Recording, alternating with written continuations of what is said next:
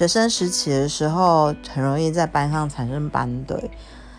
嗯，曾经有一，就是当年我念书的时候，就是有一对班队，到截至目前已经交往十几年了。那他们的感情看起来似乎在我们面前都还蛮好的。呃，在大概去年吧，偶然在同学的聚会上听到一些小八卦。